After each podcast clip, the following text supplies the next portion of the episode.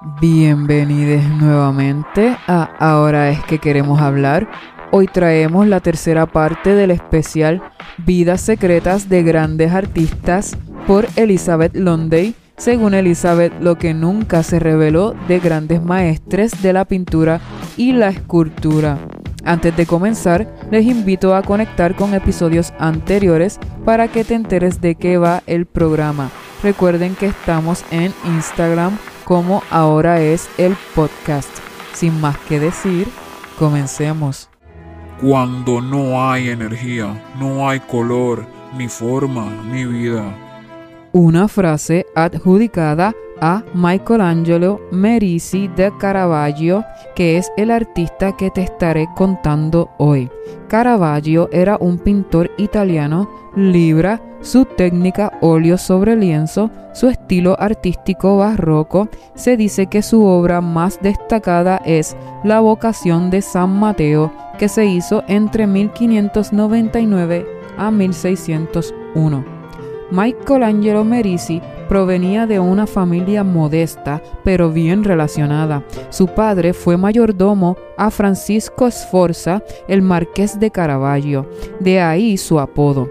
Pasó su infancia en la mansión de los Sforza en Milán, donde esa comodidad terminó con la muerte del tío, del abuelo y del padre de Caravaggio. En 1584, con 15 años, entró a trabajar de aprendiz de un pintor en Milán pero eso acabó pronto y se desconocen las razones. Durante cuatro años no se supo de él y de repente aparece en Roma totalmente indigente. Trabajó como criado realizando tres retratos diarios en el estudio de un pintor de poca monta, hasta que pudo acabar varios cuadros, autorretratos y temas de vidas en las calles y los prostíbulos de Roma. La obra, Los jugadores de cartas, le trajo éxito cuando un rico cardenal del monte vio los jugadores de carta en una tienda local y lo invitó a trabajar como pintor residente en la mansión de los del monte.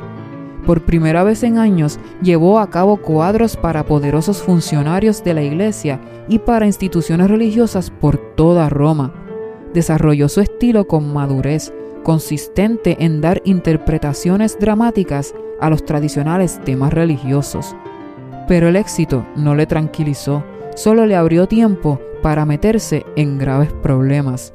Usaba ropas caras hasta que se le cayeran atrasos, un trozo de lienzo viejo como mantel. Insistía en llevar un largo estoque, a pesar que estaba prohibido que los plebeyos portaran espadas. Tenía un expediente criminal en Roma por peleas y riñas. Sus mecenas lo defendieron hasta que cruzó la línea del asesinato. La víctima se llamaba Ranuccio Tomasoni, un matón. Se dice que se pelearon por causas de un partido de tenis o por una apuesta al partido de tenis. Los detalles son confusos, pero cuentan que en la lucha se vieron envueltas unas docenas de personas y ahí Ranuccio fue asesinado. Los amigos de Caravaggio lo sacaron de la ciudad herido, luego le dieron una sentencia por asesinato le dieron la pena de muerte y al estar prófugo pusieron precio a su cabeza. El artista se fue a Nápoles, cerca de la marquesa de Caravaggio, luego se fue a la isla de Malta. Su conciencia parecía darle remordimientos y en sus cuadros se demuestra. Caravaggio prestó juramento en la Orden de los Caballeros de Malta. Durante un año se comportó de manera intachable, pero en septiembre de 1608 se peleó con otro importante caballero, al que hirió gravemente. No se conocen los motivos, pero sus primeros biógrafos afirman que estaba cegado, se creía noble de nacimiento. El artista convertido en monje acabó en una celda conocida como jaula de pájaros, un hoyo cavado en la piedra. Poco después se fugó. Se dice que alguien poderoso hizo arreglos para que lo ayudaran a escapar. Lo expulsaron finalmente de la orden. En 1609 regresa a Nápoles y a la protección de la marquesa de Caravaggio. Se dice que dormía con una daga porque se enteró que alguien le seguía la pista. Un dato curioso. Caravaggio, al estar consagrado al naturalismo, para pintar su obra, La resurrección de Lázaro, consiguió que le hicieran llegar un cuerpo recién desenterrado.